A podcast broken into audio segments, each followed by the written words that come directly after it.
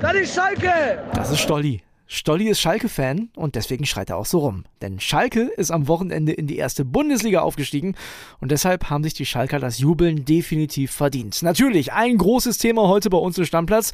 Außerdem sprechen wir über die Fußball-Bundesliga. Da ist ja auch einiges passiert. Die beiden direkten Absteiger stehen jetzt ja quasi fest und auch oben gibt es schon die ersten Entscheidungen. Ja, und wir reden über Jürgen Klopp und den FC Liverpool, denn da ist was passiert, was eigentlich nicht passieren sollte. Zumindest nicht, wenn man die Premier League gewinnen möchte. Das alles heute hier in Stammplatz. Ich bin André Albers. Stammplatz. Dein täglicher Fußballstart in den Tag. Und ich würde sagen, wir fangen an mit dem aktuellen Fußball von gestern. Da gab es drei Partien in der Bundesliga. Die erste bestritt der Euroleague-Finalist Eintracht Frankfurt. War das ein geiles Spiel am Donnerstag, kann ich euch sagen, gegen West Ham. Und jetzt ging es gegen Gladbach schwere Nummer und das hat sich auch gezeigt. Die Eintracht hat rotiert und Gladbach gleich mal getroffen. Vierte Minute Player mit dem 0 zu 1. Das Spiel endete aber unentschieden 1 zu 1. Pacienza mit einer richtig sehenswerten Bude 1-1 am Ende. Konnten, glaube ich, beide ganz gut mit leben. Da ging es ja auch nicht mehr um so richtig was. Das war anders bei der nächsten Partie. Große Meisterparty sollte es werden in der Allianz Arena in München. Felix Magath hatte vorher ja gewarnt, hier Mensch und reißt euch zusammen, strengt euch an und so. Die Saison ist noch nicht vorbei. Ja, und nach acht Minuten stand schon 0 zu 1. Thomas hatte den VfB Stuttgart in Führung gebracht gebracht. Gnabry und Müller haben das Spiel noch vor der Halbzeit gedreht zum 2 zu 1 und dann gab es tatsächlich noch den Ausgleich von Kalajdzic in der 52. Ein bisschen sinnloser Höhepunkt dieser Partie war das von Kingsley Coman, der hat Mavropanos irgendwie ins Gesicht gefasst, gab in der 96. Minute noch die rote Karte, glattrot wird mehrere Spiele gesperrt, also verpasst vermutlich dann auch noch den Saisonstart der neuen Saison. Viel blöder kann man es nicht machen und dieses gesamte Spiel, was jetzt auch wieder nicht überragend von den Bayern war, das hat glaube ich auch so ein bisschen auf die Stimmung gedrückt, denn hinterher gab es die Meisterschale und so richtig Partystimmung wollte weder bei der Mannschaft noch bei den Zuschauern in der Allianz Arena aufkommen. Also eigentlich alles ein bisschen schade. Dann gab es am Abend ja noch eine Partie um 19.30 RB Leipzig gegen den FC Augsburg. Und da war die große Frage, können sich die Leipziger von diesem kleinen Tal, was sie zuletzt hatten, ja auch gegen die Rangers ausgeschieden, nicht wie die Frankfurter ins Europa League-Finale eingezogen, können die sich davon erholen? Und die Antwort ist ja. Gab ein klares 4 zu 0 gegen Augsburg, die übrigens kurioserweise durch dieses 2 zu 2 der Bayern gegen Stuttgart kurz vor der Partie von ihrem Klassenerhalt erfahren haben. Also, ne, waren dann vielleicht auch so ein bisschen, ja, der Druck war weg, also nicht mehr ganz so angespannt. Hat man auch gemerkt. 40. André Silva mit dem 1-0, dann Doppelpacken Kunku in der 48. und 57. Und in der 64. war es Emil Forsberg mit einem Elfmeter. 4-0 am Ende, klare Sache und für die Leipziger natürlich ein ganz wichtiger Sieg in Sachen Champions League. Und eines ist seit dem Wochenende auch klar, denn die Bielefelder haben am Freitag in Bochum verloren, Stuttgart gestern den Punkt gegen die Bayern geholt. Das sind jetzt tatsächlich drei Punkte und sieben Tore, die Bielefeld aufholen müsste. Das dürfte doch sehr, sehr schwer werden bei einem eigenen Spiel gegen Leipzig und die Stuttgarter müssen gegen Köln ran. Sieht so aus, als wenn die Arminia den Gang in die zweite Liga antreten muss. Ja, und zweite Liga ist ein sehr, sehr gutes Stichwort, denn der FC Schalke hat noch genau ein Zweitligaspiel und dann geht's wieder hoch in die Fußball-Bundesliga. Die Schalker haben es am Wochenende gepackt. Durch den Sieg gegen St. Pauli sind sie tatsächlich vorzeitig aufgestiegen und da gab's eine riesen Party, noch im Stadion. Viele Tränen, zum Beispiel von Simon Terodde, der hat sich gar nicht mehr beruhigt. Dann eine wilde Partynacht. Ich empfehle euch da auf jeden Fall das Partyprotokoll auf Bild.de. Lohnt sich da reinzuklicken und wir wollen uns jetzt natürlich mal ums Sportliche kümmern. Das machen wir mit einem Schalker Urgestein auf jeden Fall, was die Reporterseite angeht vom Bild, nämlich mit Peter Wenzel. Der ist seit Jahrzehnten da am Start und kann euch natürlich alles zum Wochenende verraten. Ich rufe den jetzt an.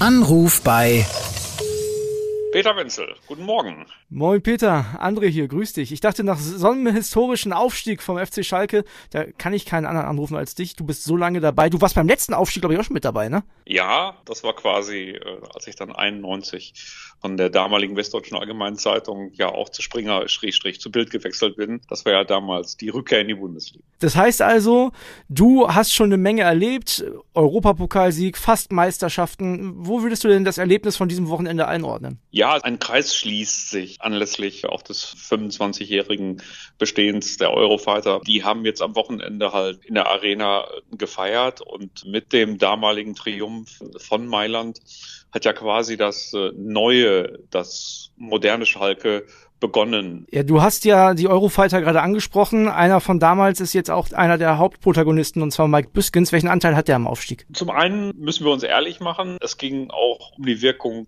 dass äh, sein Vorgänger nicht mehr da ist, Dimitrios Gramotzes. Das ist ja immer der mindeste Effekt, den man durch einen Trainerwechsel erreicht. Aus meiner Sicht der große Vorteil ist seine Glaubwürdigkeit. Es war von der ersten Sekunde an von Sportdirektor Kuhn Schröder, aber auch von äh, Sportvorstand Peter Knebel klar angesagt, dass es nur eine neun Spiele Mission, möglicherweise mit Relegation dann eine elf Spiele Mission werden würde und dass er danach zurück auf die Bank kehren würde. Mhm. Äh, er musste nicht äh, für seine eigene Karriere kämpfen. Er fällt nicht ins Bergfreie, sondern er hat weiterhin seinen Co-Trainer-Job.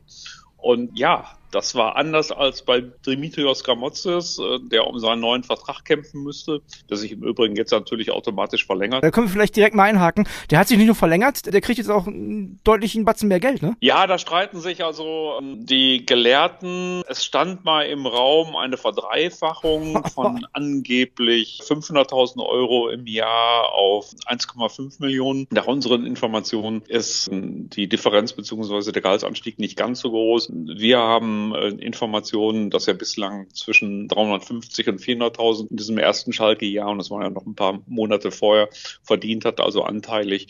Und dass es jetzt äh, auf etwa 800.000 Euro ansteigt. Aktuell haben die Schalke natürlich was Besseres zu tun, als sich jetzt zu überlegen, machen wir das über eine Abfindung oder zahlen wir ihn monatlich weiter. Aber Fakt ist, Dimitrios Gramotzes ist momentan Angestellter des FC Schalke 04, der auch äh, erstklassig bezahlt wird. Also verlängert sich aber nur um ein Jahr, ne? um das mal klarzustellen. Nur mein Jahr, genau. genau. Büskens bleibt es nicht. Gramozis wird nicht wiederkommen. Jetzt ist die Frage, das Erbe wird jetzt nicht so einfach, ne? Der Aufstieg ist geschafft mit Mike Büskens. Wer kann das denn jetzt übernehmen? Was für ein Typ braucht Schalke da? Also wenn Büskens jetzt sicherlich jemand ist, der äh, nicht unbedingt mit der Taktiktafel ins Bett geht und eher jemand ist, der die Kabine emotional anzündet, das ist natürlich für einen Verein, der vielleicht einer der emotionalsten in Deutschland und in Europa ist, selbstredend. Am Ende wird es auch auf die Teammischung äh, ankommen. Natürlich ist der Cheftrainer immer derjenige, der die Dinge auf den Pressekonferenzen und auch auf anderen Ebenen verkauft. Aber wenn das Team funktioniert, so wie es jetzt beispielsweise auch dadurch funktioniert hat, dass Peter Herrmann, der ja jetzt äh, auch wieder zum DFB zurückkehrt, hat halt mit seiner Routine, äh, mit seiner Ruhe, die er aus der Bank ausgestrahlt hat, sich also perfekt ergänzt mit einem Buju, der ja, sagen wir mal, in der Coachingzone alle Register gezogen hat, ja. wie auch Gerald Asamoah und wie auch Rufen Schröder. Natürlich muss der was von Taktik verstehen, aber ich glaube, dass ein reiner Taktik-Nerd auf Schalke jetzt nicht unbedingt der Idealtypus ist, aber am Ende gibt es sowieso nur einen Maßstab. Also Tedesco war auch ein Nerd und hat in seinem ersten Jahr Schalke zur Vizemeisterschaft geführt. Ja, das ist wirklich schwierig. Wen würdest du holen? Sag mir mal einen Namen, den du da sehen würdest bei Schalke. Den jüngeren Bruder von Steffen Baumgart. ja, gut. Also Steffen Baumgart meinst du, hätte auch gut zum FC Schalke gepasst. Ich meine, gut, zu Köln passt er auch. In der Schlussphase zwischen der Abstiegssaison und der ähm, jetzt äh, zu Ende gehenden Zweitligasaison hat Rufen Schröder Steffen Baumgart kontaktiert. Damals noch formal in Paderborn, beim SC Paderborn. Mhm. Aber der hatte schon äh, in den Vorgesprächen mit dem ersten FC Köln den Kölnern sein Ja-Wort gegeben. Und das war jetzt nicht von ungefähr so, dass äh, Rufen Schröder sich hätte vorstellen können, dass Steffen Baumgart, der ja nun jetzt wirklich mit Köln, Stichwort Europa, sehr erfolgreich unterwegs ist. Wenn jemand bei minus 10 Grad vor der Nordkurve steht und zieht sein T-Shirt aus, ich übertreibe es mal so ein bisschen, das würde äh, nicht nur in Köln funktionieren, sondern das würde auch in Gelsenkirchen funktionieren. Und äh, deshalb glaube ich, dass man so einen Trainer braucht, bei dem man aber auch gleichzeitig nicht auf die Idee kommt, dass Steffen Baumgart jetzt irgendwie wenig von Taktik versteht. Schalke ist ein emotionaler Verein und dementsprechend würde ich grundsätzlich sagen, dass der Typ Steffen Baumgart, der junge Bruder, vielleicht gibt es den ja auch, eher zu Schalke passen würde als, ich sage jetzt einfach mal, der ältere Bruder von Pep. Okay, verstehe. Das bin ich, glaube ich, komplett bei dir. Eine Sache müssen wir natürlich noch besprechen und das ist äh, die Mannschaft. Denn klar, super viel Kohle, um sich da groß zu verstärken, wird nicht da sein. Man hat einen überragenden Zweitligastürmer, der aber noch schuldig geblieben ist, zu zeigen, dass er auch ein toller Erstligastürmer ist mit Simon Terodde. Was glaubst du, wie geht's da weiter? Ja, kleiner Widerspruch, weil äh, das ist kein Zweitligastürmer, es ist aber auch kein Erstligastürmer, es ist ein, ein Fahrschulstürmer. Spieler. da haben wir jetzt mal einen neuen Typus entwickelt. Die Mannschaft wird wird längst nicht so gut unterwegs sein wie eine Bundesliga-Spitzenmannschaft. Und dementsprechend äh, muss man davon ausgehen, das weiß aber Simon Terodde auch, das ist ja ein intelligenter Junge, der viel von Fußball versteht, dass es zumindest einen kompletten Stürmer neu geben muss, der schnell ist, der jünger ist, äh, der vielleicht auch schon der erste Verteidiger ist wie es im modernen Fußball notwendig ist. Und also mindestens ein kompletter neuer Stürmer muss kommen. Ob Simon Terodde dann tatsächlich im Zwei-Spitzen-System neben ihm spielt oder ob möglicherweise Simon Terodde auch mal von der Bank als Joker kommt, das hängt jetzt ein Stück weit vom neuen Trainer ab und, und was man jetzt tatsächlich einkaufen kann. Du hast es angesprochen, Trainer muss schnell her, weil der natürlich viele Personalentscheidungen hauptsächlich entscheiden muss. Was glaubst du, wie lange lassen sich Schalke da jetzt noch Zeit? Also sollte ja schon jetzt in den nächsten ein, zwei, drei Wochen passieren, oder? Bestimmt stimmt. Das war ja ideal, dass man sagt, wir konzentrieren uns jetzt auf das Tagesgeschäft und dementsprechend äh, werden wir zu diesen anderen Baustellen nichts sagen, damit uns niemand vorwerfen kann, wir hätten uns jetzt nicht darauf konzentriert, aufsteigen zu wollen, sondern mhm. wir hätten nur über den neuen Trainer gesprochen. Aber wir müssen jetzt nicht blauäugig sein. Die Schalker werden das alles weitgehend vorbereitet haben. Es wurde immer gesagt, das muss man natürlich relativieren, wir holen nur einen, der auch kommen würde, was zweite Liga angeht, also der sowohl im Falle des Aufstieges, aber auch im Falle des Nichtaufstieges gekommen wäre. Ich habe da so ein bisschen meine Zweifel. Das macht schon einen Unterschied, ob ich nächstes Jahr Bundesliga spiele. Das macht auch finanziell einen Unterschied. Natürlich Klar. braucht man auch das Geld, um die Mannschaft zu verstärken. Aber ich glaube, dass die Schalker viel, viel weiter sind, als sie uns aus taktischen, strategischen Gründen weiß machen wollen, ist vielleicht ein bisschen übertrieben, aber offiziell sagen. Ja, soweit also der Mann, der ganz dicht dran war am Wochenende, unser Schalke-Reporter Peter Wenzel. Jetzt habe ich einen ehemaligen Schalke-Reporter bei mir und ich weiß für den, das ist auch eine besondere Sache. Kili, grüß dich. Moin. Ja, erstmal ist unser Podcast eine ganz besondere Sache für uns beide. Schön, dass ich wieder dabei sein kann. Und ja, das mit Schalke, bei jedem Verein, wo ich Reporter war, habe ich so ein bisschen mein Herz verloren. Aber bei Schalke ganz besonders. Diese Fans, mit was für einer Leidenschaft man die erlebt, egal ob es jetzt Erfolg ist oder Misserfolg. Ich musste oder durfte das ja miterleben in der Abstiegssaison.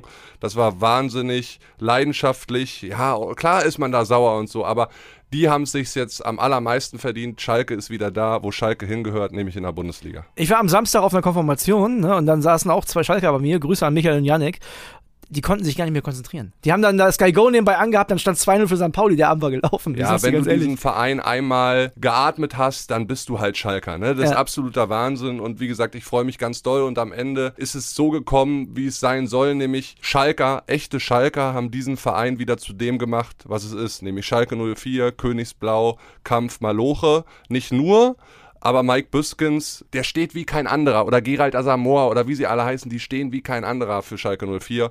Und Mike Büskens, was der geleistet hat, nachdem er von Gramozis übernommen hat, Wahnsinn. Sechs Spiele gewonnen, brutal. Ja, die Urschalker waren ja auch dementsprechend fertig, das hat man denen ja angesehen. Ne? Die waren ja total aufemotional. Ja, du hast ja auch eine interessante Sprachnachricht bekommen. Genau, ne? ein Kumpel von mir, Stolli, war im Stadion und da habe ich dann nur noch sowas hier gehört. Ja!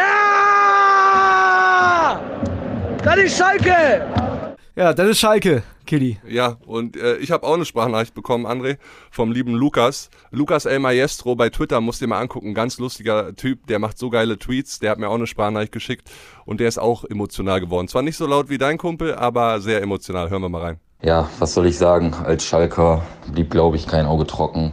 Der absolute pure Wahnsinn, was sich da entladen hat. Nach Sandhausen dachte ich, es geht nicht mehr emotionsartiger, aber das gestern hat wirklich alles gesprengt und es macht endlich wieder Bock, Schalker zu sein. Man kann wieder stolz auf den Verein sein, weil gerade ziemlich viel in eine ziemlich gute Richtung geht.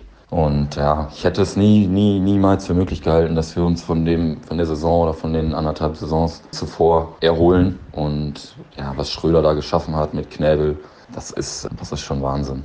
Das ist wirklich Wahnsinn. Und ähm, ich freue mich auf nächste Saison. So ganz realisiert habe ich es noch nicht, muss ich ganz ehrlich zugeben. Aber mal gucken, was kommt. Ich freue mich auf Transfers, wer neuer Trainer wird. Und ja, aber erstmal brauche ich ein bisschen Ruhe. Deswegen, dass wir den letzten Spieltag umgehen, habe ich überhaupt nichts gegen. In dem Sinne, Glück auf.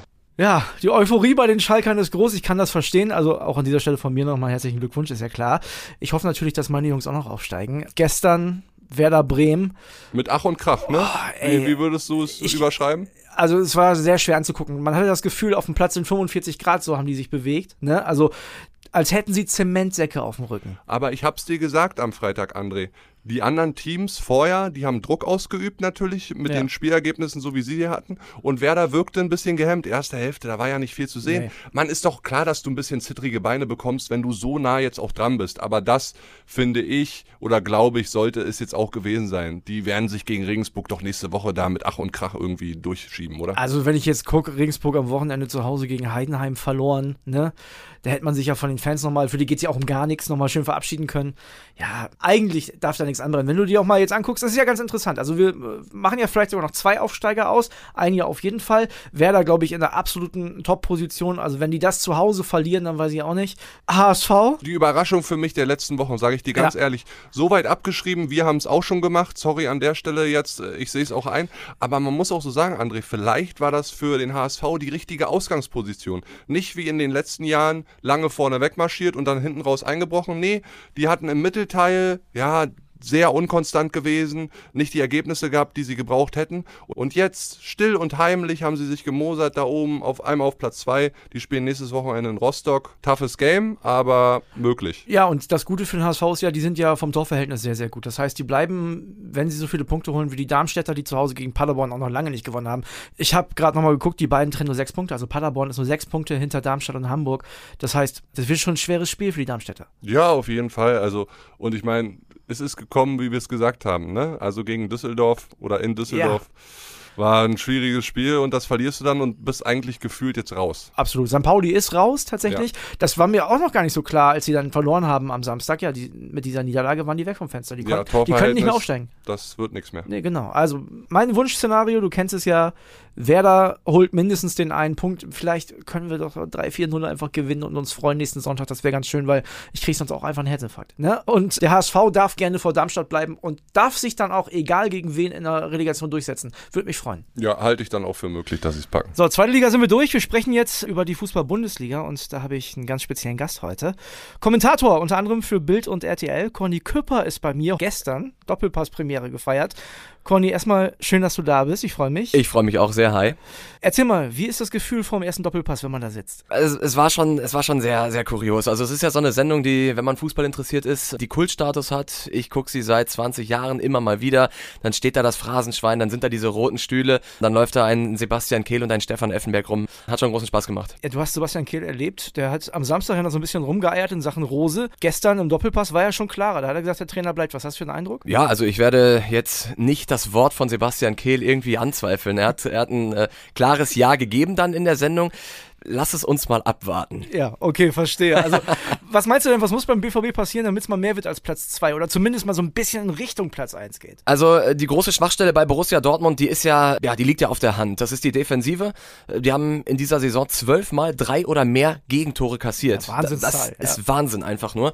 Aber man sieht ja auch schon, da reagieren sie jetzt. Sie haben sich Süle geholt, Mhm. sie haben sich Schlotterbeck geholt, was ich im Übrigen bemerkenswert finde, weil normalerweise sagt man ja, die Bayern bekommen die Spieler, die sie haben wollen, wenn sie sie wirklich wollen. Und jetzt haben die Bayern aber zugeguckt, wie erstmal ein guter Innenverteidiger zum BVB geht und haben dann auch noch Schlotterbeck dahin gehen lassen. Das hat mich schon verwundert und ich glaube, dass der BVB jetzt auf dieser Position zumindest konkurrenzfähig ist. Dass das noch nicht reicht, um mit den Bayern am Ende auf Augenhöhe zu sein, das wissen wir auch. Da muss mehr passieren und ich glaube auch nicht, dass der BVB das jetzt in einer Saison oder in- dieser Transferperiode erreichen kann, weil die Probleme und die Bayern-Dominanz, die, ah, das steckt einfach tiefer. Vor allem wird man ja sicherlich auch noch einen guten Stürmer ersetzen müssen. ne? Das kommt ja auch noch dazu. Vermutlich. Sebastian Kehl hat gesagt, dass die Entscheidung in der kommenden Woche fällt. Ganz weit weg von Borussia Dortmund ist momentan Arminia Bielefeld. Habe ich gesehen am Freitag in Bochum. Ja. Ganz, ganz schwacher Auftritt. Für die Arminia tut's mir richtig leid, weil das, was die da in den letzten zwei Jahren gemacht haben, das war ja, das war ein Fußballmärchen, haben es geschafft, die Klasse zu halten in einer Saison, wo Schalke und Bremen